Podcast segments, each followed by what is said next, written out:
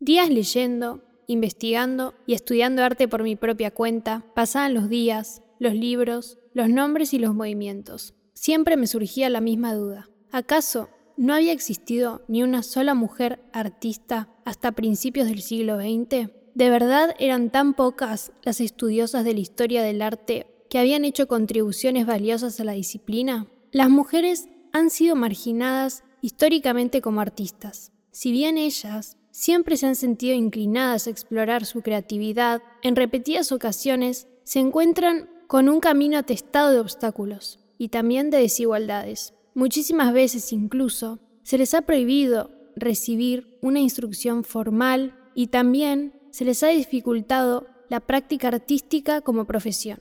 En fin, han luchado diariamente por desafiar esa falsa creencia de que solamente pueden ser modelos y musas de los verdaderos, entre comillas, artistas. Hoy les traigo la historia de Hilma af ¿Cómo es posible que una de las pioneras de la abstracción aún es una desconocida para la mayoría de la población? En mi opinión, es una de las pintoras más interesantes de la historia del arte. ¿Por qué su obra ha tomado relevancia 100 años después? ¿En qué coincide y qué la diferencia de los otros pioneros? Si los mismos especialistas de campo sitúan a Flint como un mensaje para el futuro, y ese futuro es hoy.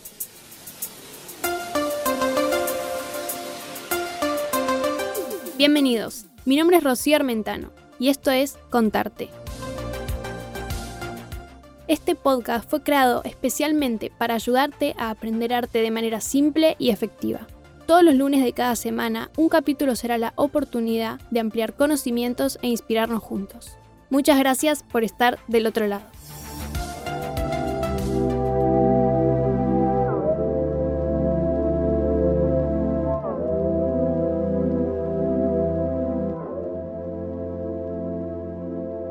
¿Por qué Hilma af Klint no fue incluida en la historia oficial de la pintura? Es increíble pero real. Ella pintó su primera obra abstracta en el año 1906 y Kandinsky lo hizo en el 1910. ¿Por qué aún es una desconocida entonces para la mayoría de nosotros? La situación de la mujer a principios del siglo XX fue muy difícil. Estaba comenzando, en ese momento, una nueva dimensión social y artística que cambiaría para siempre la historia de la pintura y del mundo en general. Se estaba viviendo un cambio de paradigma. La industria estaba en auge, la ciencia avanzaba a pasos que nunca antes habían visto y se estaba creando también una nueva realidad para la humanidad. No obstante, en el ámbito artístico, las academias estaban formadas por hombres y pensaban que las mujeres solo pintaban como hobby hasta que ellas se casaran. Recién, recién, recién comenzaban los movimientos feministas y sus primeras referentes del género. O sea, claramente todo estaba en gestación. Siguiendo con Afklint, sabemos que se crió inmersa en este cambio del mundo y conocemos de ella que su incesante curiosidad la hizo visitar asiduamente todas las exposiciones, también realizó investigaciones sobre todo tipo de temas, naturaleza, medicina, botánica, matemáticas y color, también fractales, espiritismo y etc. Se vio a sí misma en la búsqueda de todos estos nuevos conocimientos y apartada al mismo tiempo por claramente su condición de mujer. Se sabe que no era el momento para que una artista como ella fuese valorada. Ella nació en el año 1862 y recibió una educación en paisaje, retrato y pintura botánica desde el 1882 hasta el 1887. Lo hizo en la Real Academia Sueca de las Artes. No obstante, ella en secreto muestra un temprano interés por los mundos invisibles y también ocultos todo a través de la naturaleza y la ciencia, llegando así a lo espiritual. En su juventud, creó un grupo con cuatro amigas que ellas se autollamaban AFEM, es decir, las cinco. Ellas solían reunirse para realizar diversas obras y sesiones de espiritismo, una práctica que era común en sus días. Diversos curadores de exposición contemporáneos han llegado a decir que estas sesiones de Afklin con sus amigas desarrollaron dibujos automáticos extraordinarios, todos ellos 30 años antes de que los realizasen los mismos surrealistas.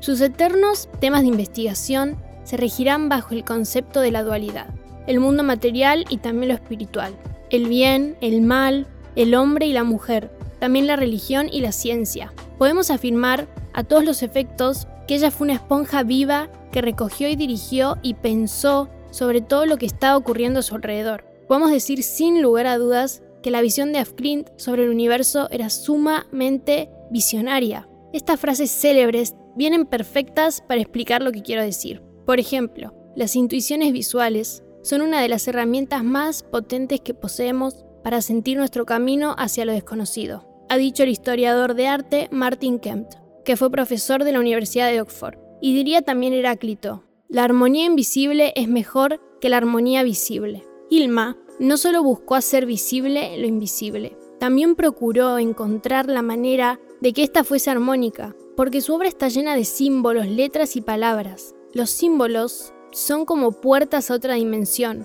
Para Flint, su trabajo entero consistía en transmitir los mensajes que iba recibiendo y arrojaba luz sobre los grandes problemas existenciales. Aún no se han traducido sus más de 26.000 páginas de anotaciones escritas en sueco. Es una locura el trabajo de investigación que nos ha dejado esta mujer. También tuvo la oportunidad de hacer numerosos estudios y trabajos, muchos de ellos gráficos, que fueron acerca de la teoría de la evolución de Darwin, por ejemplo. También podemos ver en su obra cómo no solo usa terminología de dicha teoría, sino que la predisposición de investigación tiene un carácter o interés inductivo. Así es como para la comunidad artística y académica, Afklint se nos aparece como un artista que tiene muchísimas lecturas e incansables posibilidades para posicionarse frente a su obra. Su vida estaba enriquecida con conocimientos, sabiduría, atrevimiento y valentía. Ella experimentó todo aquello que estuviese a su alcance,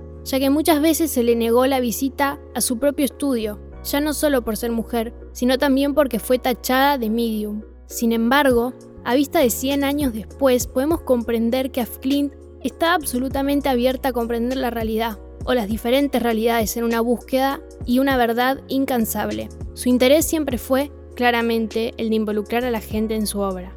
En 1908 conoce a Rudolf Steiner, un miembro prominente de la Sociedad Teosófica. Cuando él visita su estudio en el 1909, él ya pronostica que su trabajo no se entendería hasta 50 años más tarde, y tenía razón. Además, lo más increíble es que la misma Clint dio órdenes de no mostrar su obra hasta 20 años después de su muerte. A partir del 1925, abandonó la pintura y se dedicó todo el tiempo a los estudios teosóficos.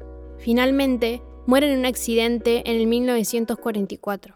El legado de Afklint es encontrado después de su muerte en una antigua casa de la familia. Durante muchos años su obra va viajando por todo el mundo, presentándose como un gran descubrimiento de la abstracción, el cual no se conoce todavía por la mayoría de nosotros. ¿Por qué? Bueno, es difícil responder a esta pregunta todavía. Muchos críticos hoy en día recalcan que resulta difícil de creer que esta artista no fuera consciente de la novedad radical de su estilo visual cuando empezó a pintar obras no miméticas alrededor del 1905. Y eso es lo que la convierte y convierte su trayectoria artística en algo fascinante. El conocido gráfico de Alfred H. Barr, el primer director del MoMA de New York, en este nos encontramos que, que sitúa erróneamente el comienzo del arte abstracto en 1910. Él lo hace con la obra de Wassily Kandinsky, pero como dije al principio, Afklint pinta su primera obra abstracta en el 1906. Igualmente, y que quede claro, no es de ninguna manera importante decidir qué artista fue el primero en producir imágenes abstractas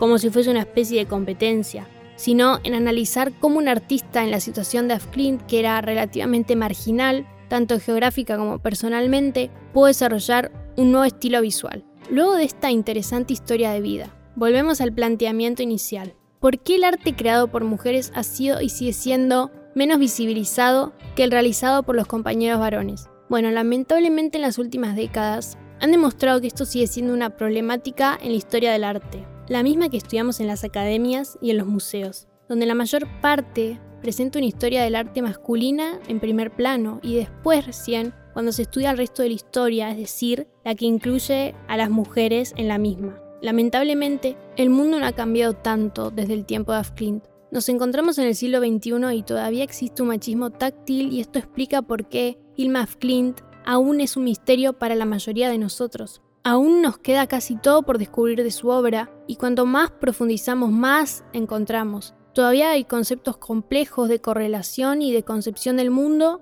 como un todo compuesto por miles de cuestiones que todavía son imposibles de abarcar en tan poco tiempo. Todas estas descripciones nos entusiasman para seguir estudiándola aún y aún más. La reciente historia e investigación nos demuestran que esta artista está más presente que nunca, y todos podemos ser partícipes en la comprensión de su gran legado.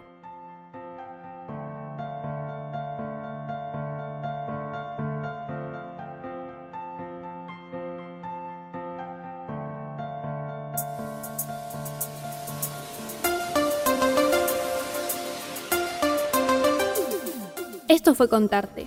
No te olvides de seguir el programa y activar las notificaciones para no perderte ningún capítulo o actualización.